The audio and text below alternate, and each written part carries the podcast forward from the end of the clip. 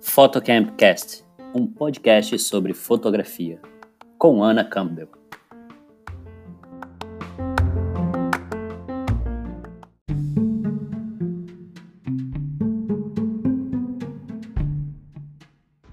Oiê!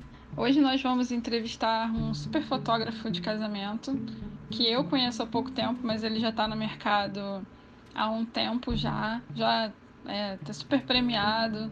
Em todas as associações ele tem prêmios. É, eu admiro muito o trabalho dele mesmo que eu tenha conhecido há pouco tempo né? E a pessoa que ele é tem nossa tem uma fotografia tão linda. É, trabalha com cores como como ninguém inclusive ele podia depois dar uma aula pra gente sobre isso porque a fotografia dele em cores é maravilhosa. Eu sei que ele ama gatos, como eu. é, filmes, café, adora estar com, com a família. É, é um cara muito culto, pelo pouco que eu vi. E eu fiz esse convite para ele participar aqui do, do Photocampcast. E, para nossa alegria, ele aceitou. Ficou muito feliz. Seu nome é Rivalcir Baluta, mas eu chamo ele de Riva. Riva, seja muito bem-vindo aqui ao nosso espaço de fala no Photocampcast.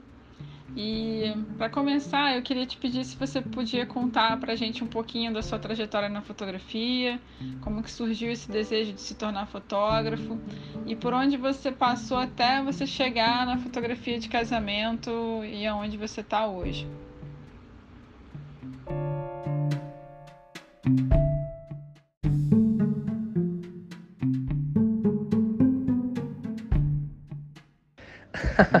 então, Ana, como é que vai? Tudo bem? Prazerzaço estar conversando contigo, ainda mais sobre um tema que nos une, que nos faz sempre tão feliz, que é a fotografia, e que começou a nos unir, eu e tu, né, lá no nosso grupo de alfabetismo visual, um grupo sensacional que a gente troca informações e nos faz todas as nossas terças-feiras mais felizes. Uh, olha, Ana, tenho cinco gatos, sou apaixonado por gato. O Perseu, o Kiko, o Ramon, o Chico e o Dunga.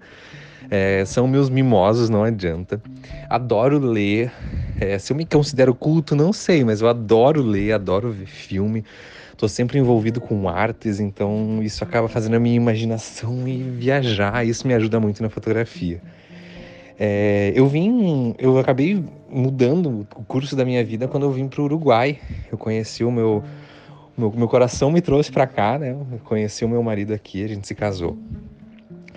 E foi aqui que eu comecei a desenvolver mais a minha fotografia. Eu sou do, do, do interior de Santa Catarina, divisa com o Paraná. Passei muito tempo em Florianópolis, então me considero as, da ilha, manezinho às vezes, mas enfim, sou do interior do, de Santa Catarina, divisa com o Paraná, como te falei.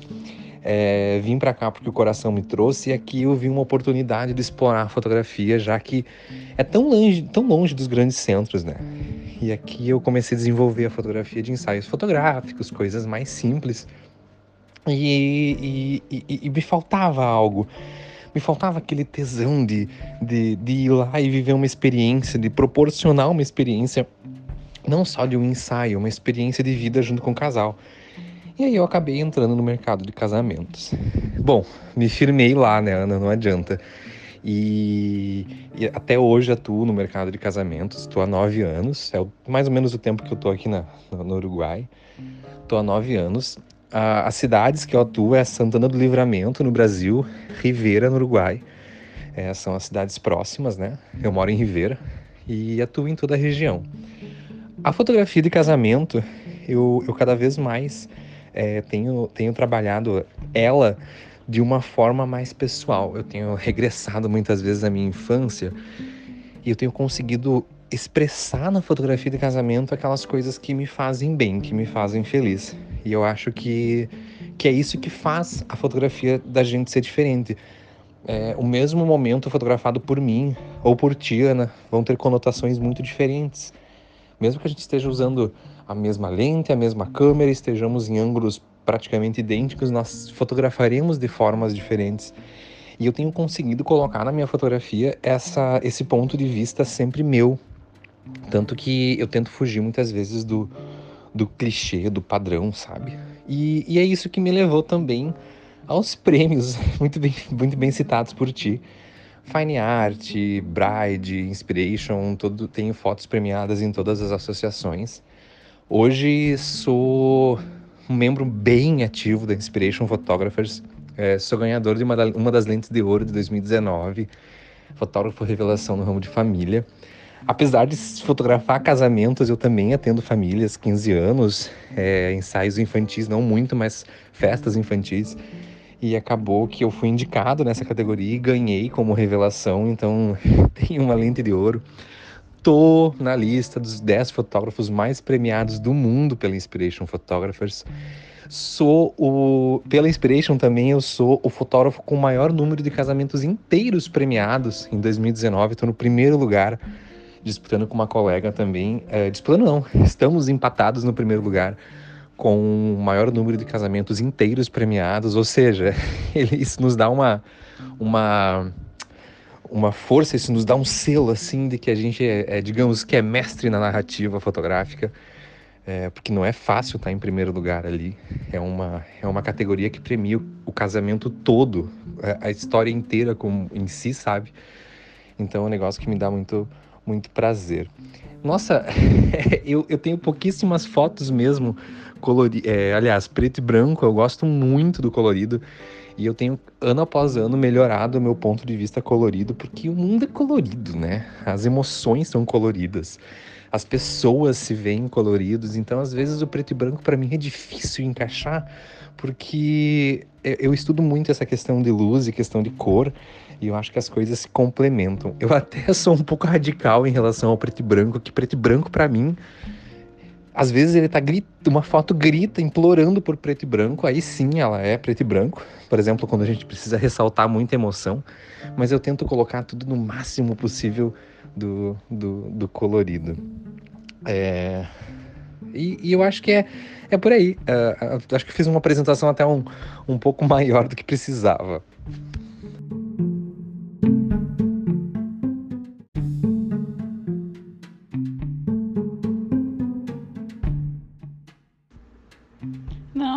Sua apresentação foi ótima, adorei. É, a gente precisava conhecer a sua história toda e foi maravilhoso ouvir. E, e foi bom que você introduziu também o tema que a gente havia acordado para conversar, né? Que seria sobre narrativa fotográfica, que eu acho que é um tema muito valioso, muito importante para qualquer fotógrafo e difícil também, né? Eu sempre comentei com os amigos que participar dos concursos de fotografia é, era desafiador, mas que era muito mais fácil você ganhar com uma foto individual do que você ganhar com uma coleção, né? Por conta dessa, dessa narrativa que, que muitos fotógrafos deixam para trás, né? Então eu queria te pedir para você contar para a gente um pouquinho o que, que você entende como que, que é para você narrativa fotográfica e, e aí a gente vai desenvolvendo em cima disso.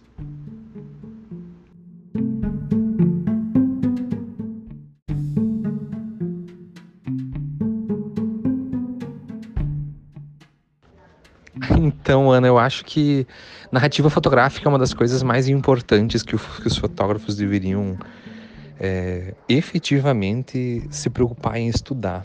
A gente fotógrafo, a gente costuma se apegar a fazer fotões, né? Aquelas fotos que as pessoas olham e falam: "Uau, que fantástico!". Essas fotos elas nos dão um prazer imediato, assim, um, tesão imediato, assim, de, de olhar e elas impactam visualmente. Mas muitas vezes essas fotos elas nem sequer se encaixam dentro de uma narrativa fotográfica. Uh, mas vamos lá. Primeiro, o que é a narrativa fotográfica para mim? Eu acho que é a contação de uma história. E contar uma história por um fotógrafo normalmente é colocar a tua visão pessoal, uh, os teus, a tua cultura, o teu conhecimento dentro do, do que você está fotografando.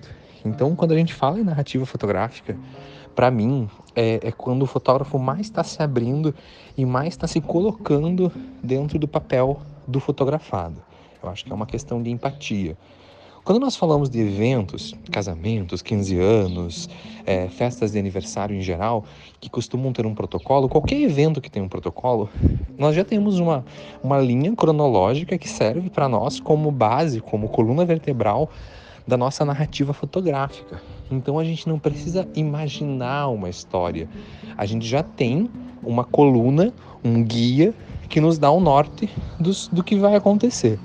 Nosso trabalho, quando a gente fala de um evento protocolado, é como estes, é, é, é, saber contar a história de cada etapa do momento, cada etapa daquela, daquele casamento, daquela festa.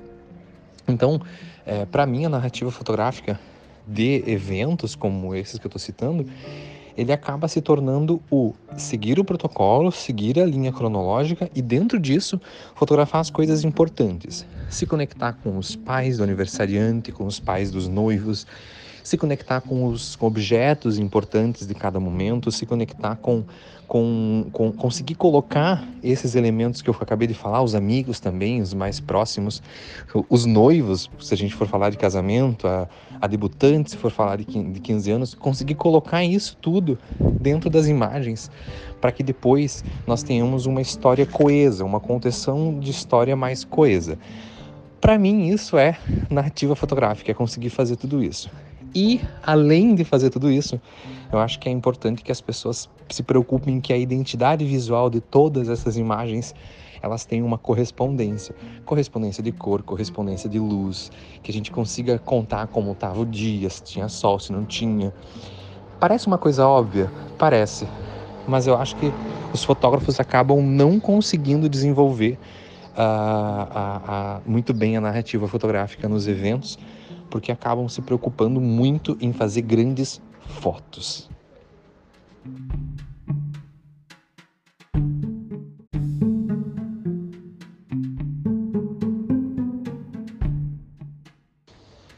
Mas também, Ana, tem muita gente se preocupando sim com a narrativa. Tem muitos fotógrafos que você consegue ver quem são as pessoas importantes no evento, como elas se comunicam, como elas interagem com os noivos, com a debutante, com o aniversariante da festa de um aninho.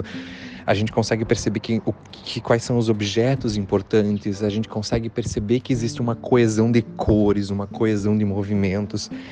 Então, sim, sim, tem também muita gente que, que se preocupa com a narrativa fotográfica mas eu ainda uh, vejo os fotógrafos mais é, principiantes, os fotógrafos que estão no meio do caminho da fotografia, não se preocupando com a questão da narrativa.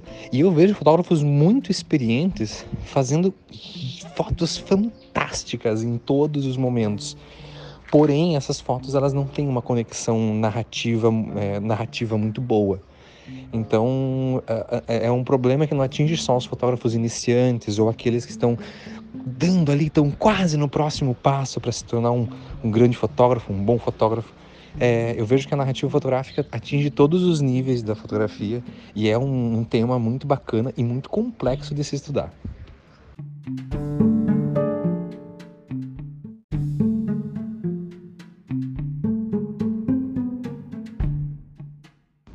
Maravilhoso, Riva. Eu ia te perguntar como que se constrói uma narrativa fotográfica, mas você já respondeu aqui na, no seu áudio. Então a gente tem o que, né? O que é uma narrativa fotográfica, que você já respondeu, como se constrói uma narrativa fotográfica. E agora a próxima pergunta para você é por quê? Eu sei que você estuda muito narrativa fotográfica e por que você se aventura e estuda e pesquisa tanto sobre esse tema?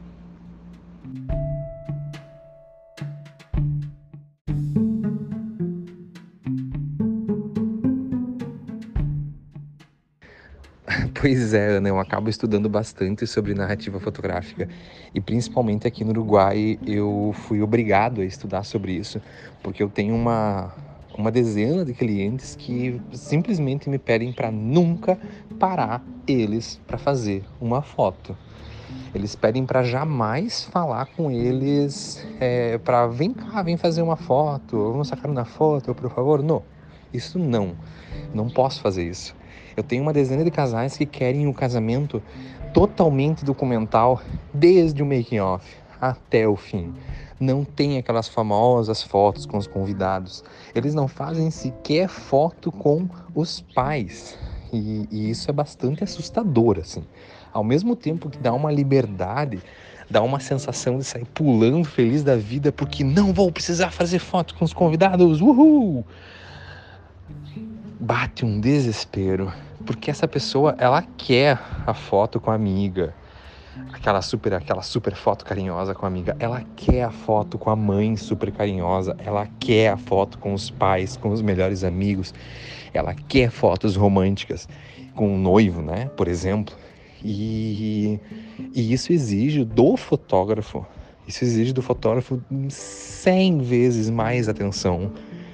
É, tem que estar tá sempre preparado e tem que estar tá muito preocupado com a contação da história, porque em eventos onde os casais não querem fotos protocolares com os convidados, por exemplo, nem com os pais, é, são eventos que eu tenho que estar tá me preocupando com como as coisas se relacionam na foto, como as coisas estão acontecendo, como as fotos são feitas. Então, isso, isso me levou a estudar tanto sobre, sobre, sobre narrativa fotográfica do que sobre composição, por exemplo. Eu acabo estudando paralelo as duas coisas, porque é muito mais importante eu entender como fazer uma narrativa coesa para entregar para os meus clientes, já que eles exigem uma festa toda espontânea. E eles não querem, por exemplo, todas aquelas fotos malucas da festa. Não é só foto maluca da festa que eles querem, eles querem belíssimas fotos espontâneas, de risos espontâneos, de momentos uh, da cerimônia, do making off, da recepção dos convidados, porque é isso que eles querem do meu trabalho e imaginam do meu trabalho. E é uma característica do mercado de fotografia uruguaio boa parte dos casamentos não tem foto com os convidados. E quando tem, é porque os convidados pedem para fazer com o casal ou com a debutante, e não porque eles combinaram comigo que iam fazer isso, diferente do mercado brasileiro. Então, isso é um dos motivos pelo qual eu me aprofundei tanto em entender como fazer uma narrativa fotográfica coesa, é uma necessidade, não é só uma vontade, ah, quero estudar isso, quero fazer, não. Foi uma necessidade.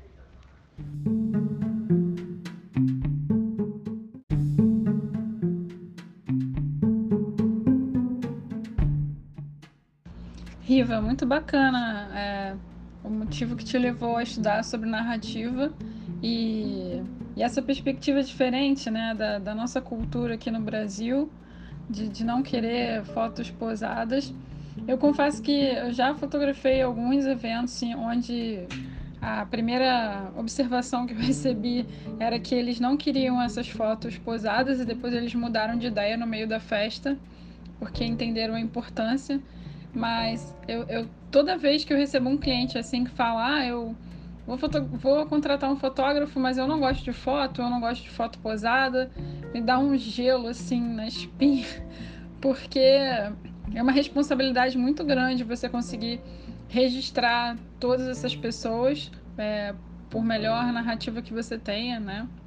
E, e também porque eu sempre acho que aquela pessoa vai sentir falta é, da foto daquele convidado, daquele parente importante em algum momento, né? Então, eu sempre uso uma estratégia de tentar também é, contar a história de alguma maneira que essas pessoas apareçam e se essas e às vezes, né, os convidados gostam de ser fotografados e eles pedem para para a gente fazer uma foto deles, né? Eu amo quando eles pedem, porque aí eu tenho como garantir esse registro, é, mesmo que o, que o cliente principal, a pessoa que tenha me contratado, não tenha solicitado isso, ela vai receber essa, essa, essa imagem e aí depois ela, ela pode decidir o que ela vai fazer com essa foto, né? Mas pelo menos eu tenho é, a preocupação de registrar todas as pessoas que são importantes é, para aquele evento. E, e eu aprendi também com a experiência, né? Hoje em dia eu faço um, um questionário curtinho, não é nada gigantesco, mas eu sempre pergunto para os clientes, para aquela pessoa que está me contratando, o que, que é mais importante para ela e o que, que não pode faltar de jeito nenhum é, de registro daquele evento. E isso me ajuda a me dar um norte e saber o que, que, ela, que ela gosta ou não.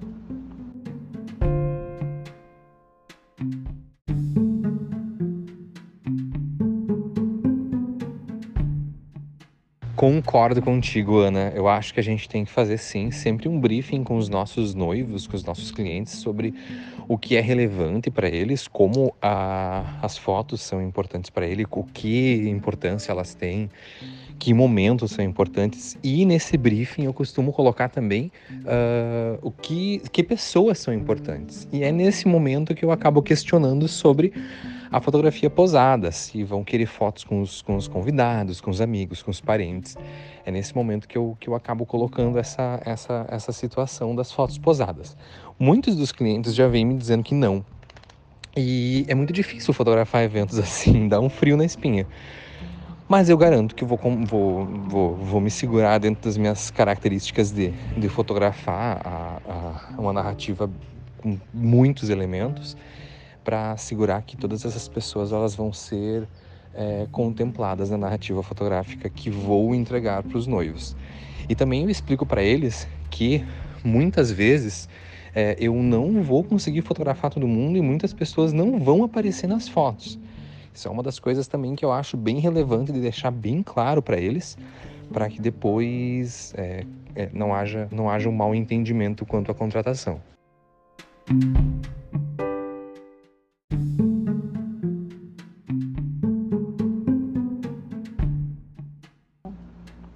Agora, queria finalizar aqui, para não tomar muito seu tempo também, é, pedir uma dica, assim, o que, que você indica de livro, de filme, de áudio, é, de conteúdo, onde que você pesquisa e estuda sobre narrativa fotográfica, é, quais são as suas referências fotográficas também em relação à narrativa, isso é muito legal.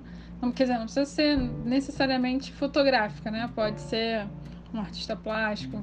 Mas a gente queria ouvir mais de você, onde você pesquisa sobre isso, quais as dicas que você dá para a gente estudar sobre narrativa fotográfica, onde pesquisar, se tem algum livro que você acha muito interessante e quais são as suas referências é, sobre esse tema.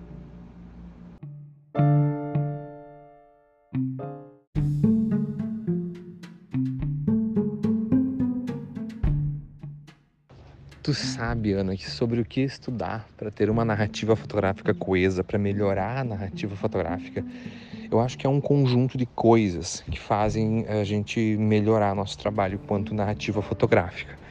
Uma das primeiras coisas que eu comecei a estudar é a questão de cores e como elas se comunicam, o que elas querem dizer. Então eu tenho um, um, livro que eu gosto muito, que é a Psicologia das Cores, que é um dos livros que me fez compreender melhor as cores para a construção de uma narrativa fotográfica mais forte. Mas a gente sabe que não é só isso, né?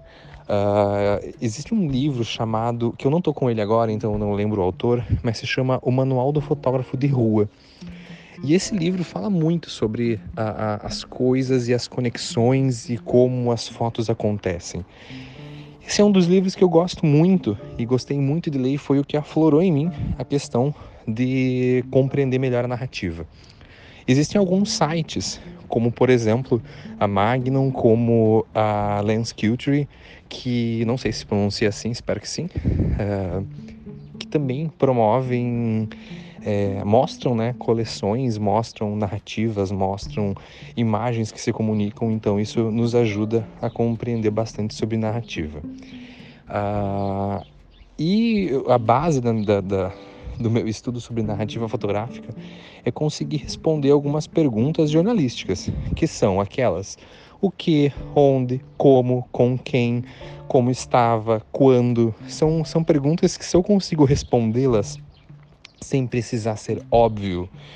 Se, se está chovendo, eu não vou mostrar a chuva, eu vou incluir a chuva dentro da minha, da minha produção.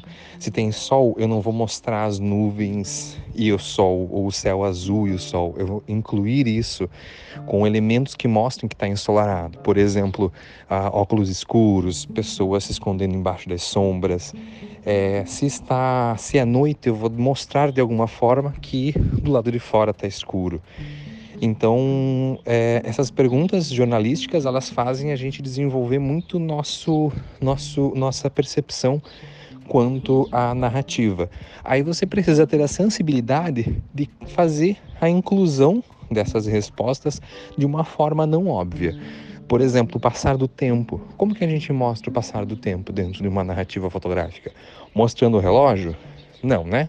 A gente não vai fazer a foto do relógio, né, às duas da tarde, e aí mostra a noiva se arrumando, depois fotografa o relógio de novo às quatro da tarde, depois mostra a noiva se indo para a igreja, depois fotografa o relógio de novo. Seria uma forma, mas a gente pode mostrar isso, por exemplo, passar do tempo, que é uma das formas de, uma das, um dos elementos para incluir na nossa narrativa fotográfica quando a gente tem essa, essa ordem cronológica, mostrando o sol se pondo, o início da noite, o sol mais forte porque a gente está mais, mais no começo da tarde, o sol nascendo no início da festa, no fim da festa.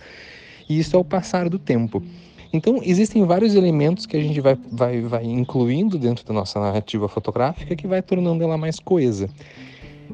Essa é uma delas. E eu gosto de incluir tudo dentro disso também a questão das cores. Eu acho que é necessário ter uma coesão de cores nas imagens do início ao fim da nossa produção fotográfica para que a narrativa seja coesa do início ao fim, seja agradável do início ao fim. Então, quando eu estudo sobre narrativa, eu gosto de estudar muito sobre como os jornalistas fazem isso. É, você pode ler um, um, um uma, uma reportagem, por exemplo, e analisar se nessa reportagem é, ela está passando essas, essas respostas para essas perguntas do o que, como, quando, onde, por quê, com quem. Se ela está passando essas respostas, quer dizer que o, o jornalista está conseguindo é, apresentar um fato como sendo uma narrativa, não só como uma, uma, uma informação sem narrativa. Para finalizar, eu gosto muito dos livros de Stephen King, porque ele, ele consegue, dentro da narrativa dele, conseguir passar para o leitor dele, é, inclusive a sensação que aquele personagem, que aquela personagem está vivendo naquele momento. Então, é, as texturas, ele consegue passar os aromas, ele consegue passar o toque do sol na pele, e isso tudo num texto, sem uma imagem. Então ele consegue nos, nos aguçar os nossos sentimentos, as nossas sensações é, com textos. Então, o jeito como ele escreve, o jeito como ele, ele, ele consegue alongar sua narrativa sem se tornar pesada, faz com que a gente queira ver mais, queira ver a próxima página, queira ver o próximo capítulo. E eu acho que é isso, é isso, é essa, Ana, eu acho que essa é a nossa responsabilidade como fotógrafo. Quando a gente entrega uma imagem, cada imagem ela é responsável por uma interpretação. E essa interpretação tem que fazer com que eles queiram ver a próxima interpretação. E, e a leitura de Stephen King, por exemplo, é uma das coisas que fazem a gente ficar é, muito muito interessado no próximo e no próximo e no próximo. Então, eu acho que que essa é uma das formas de estudar narrativa. Eu não, eu não me lembro de ter sentado e estudado um livro de narrativa fotográfica.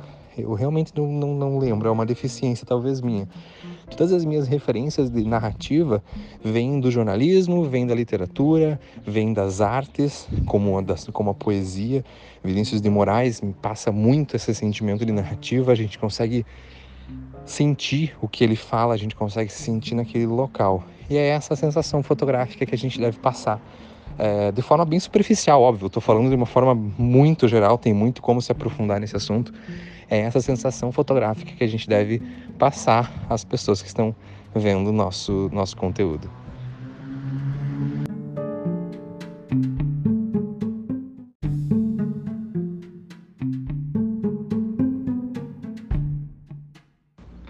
Maravilhoso, Riva. Acho que não tinha exemplo melhor do que o Stephen King é, para falar sobre narrativa. É, boa lembrança e você me fez é, lembrar dos meus tempos de, de adolescência.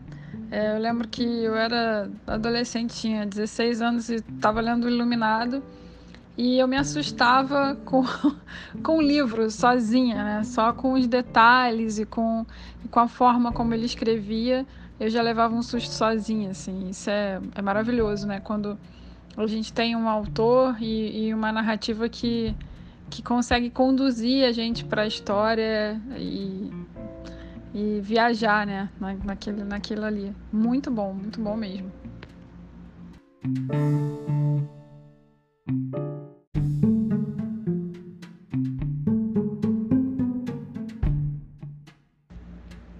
Riva, e para fechar aqui com chave de ouro, nesses tempos de coronavírus e quarentena, todo mundo em casa, o que, que você daria de exercício, de dever de casa para a galera, para os fotógrafos que querem melhorar ou aprender sobre narrativa fotográfica?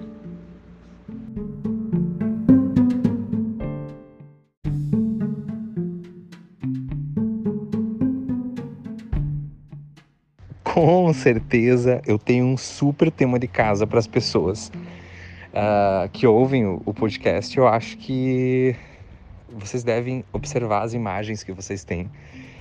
É, vamos pegar os últimos eventos que vocês fizeram. Eu acho que vocês devem é, olhar esses eventos e verificar se existe uma coesão de cores entre as imagens ou se tudo é muito diferente. Porque na pós-produção a gente também pode conduzir criar uma linha de narrativa através das cores que a gente pode editá-las, né? A gente pode montar cores que, que façam com que pareça um trabalho único e coeso e não um trabalho de vários fotógrafos diferentes. Então, eu convido aos, aos ouvintes que peguem seus materiais e verifiquem se vocês usaram luzes parecidas, se vocês usaram ângulos que causam esse estranhamento, esse querer ver uma nova imagem, se vocês usaram cores, cores parecidas, para que exista uma unidade, uma harmonia entre todo, todo o material, para ver se vocês têm imagens que mostrem o que, como, onde, por que, com quem, e também se, se existe essa linha cronológica de uma história fixa, por exemplo, que é um casamento, que tem uma linha cronológica, se é possível identificar bem os personagens, ou se você não tem uma linha cronológica, que é quando você faz um ensaio fotográfico, que você pode inventar uma história, né? Mas vamos ficar dentro dos eventos, vamos ver se vocês têm uma linha cronológica, se as coisas são coesas, se tem boas cores, se tem uma boa montagem dessa história. E eu convido que vocês façam isso juntando 12 fotos, que vocês montem as 12 fotos que contam a história do teu evento e se nessas 12 fotos vocês conseguem com, contar as pessoas, como elas estavam, quem são as pessoas importantes, o que aconteceu, como foi e, e se, se, essa história com 12 fotos vai ter coesão. Bueno, Ana, eu, eu agradeço o convite, espero que, espero que se repita. É, quem sabe um dia a gente fotografe junto, apesar da nossa distância geográfica. E a gente está aqui, sempre um prazer ajudar, sempre um prazer poder apoiar a comunidade fotográfica.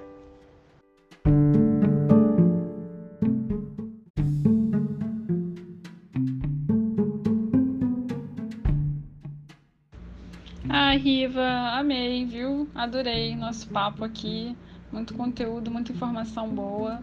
E foi muito incrível. Com certeza vou te chamar para outras outra, outros episódios, né? Já temos vários assuntos que a gente pode conversar, inclusive sobre cores, né? Você é você além de fotógrafo é professor também, né? Então a gente tem muita figurinha para trocar, com certeza vou te chamar outras vezes.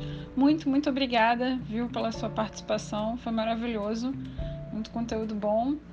E se algum dia a gente puder fotografar junto, vai ser uma honra. É, eu não conheço Uruguai, mas já ouvi falar muito bem é, de, daí, que tem lugares lindos, maravilhosos. É, quem sabe um dia eu consigo ir no congresso de fotografia que tem no Uruguai a gente se encontra para tomar um café, né? Muito obrigada e deixa aqui pra gente suas redes sociais para o pessoal te seguir, poder te acompanhar.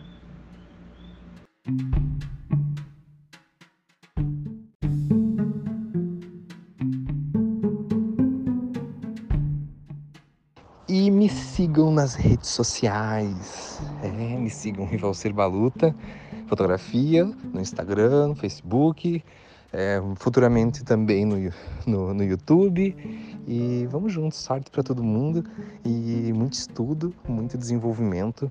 E fotógrafo é isso. Fotógrafo tem que estar sempre envolvido com arte, sempre estudando, sempre lendo. A leitura faz a gente viajar, faz a gente melhorar a nossa fotografia e se tornar mais humanos.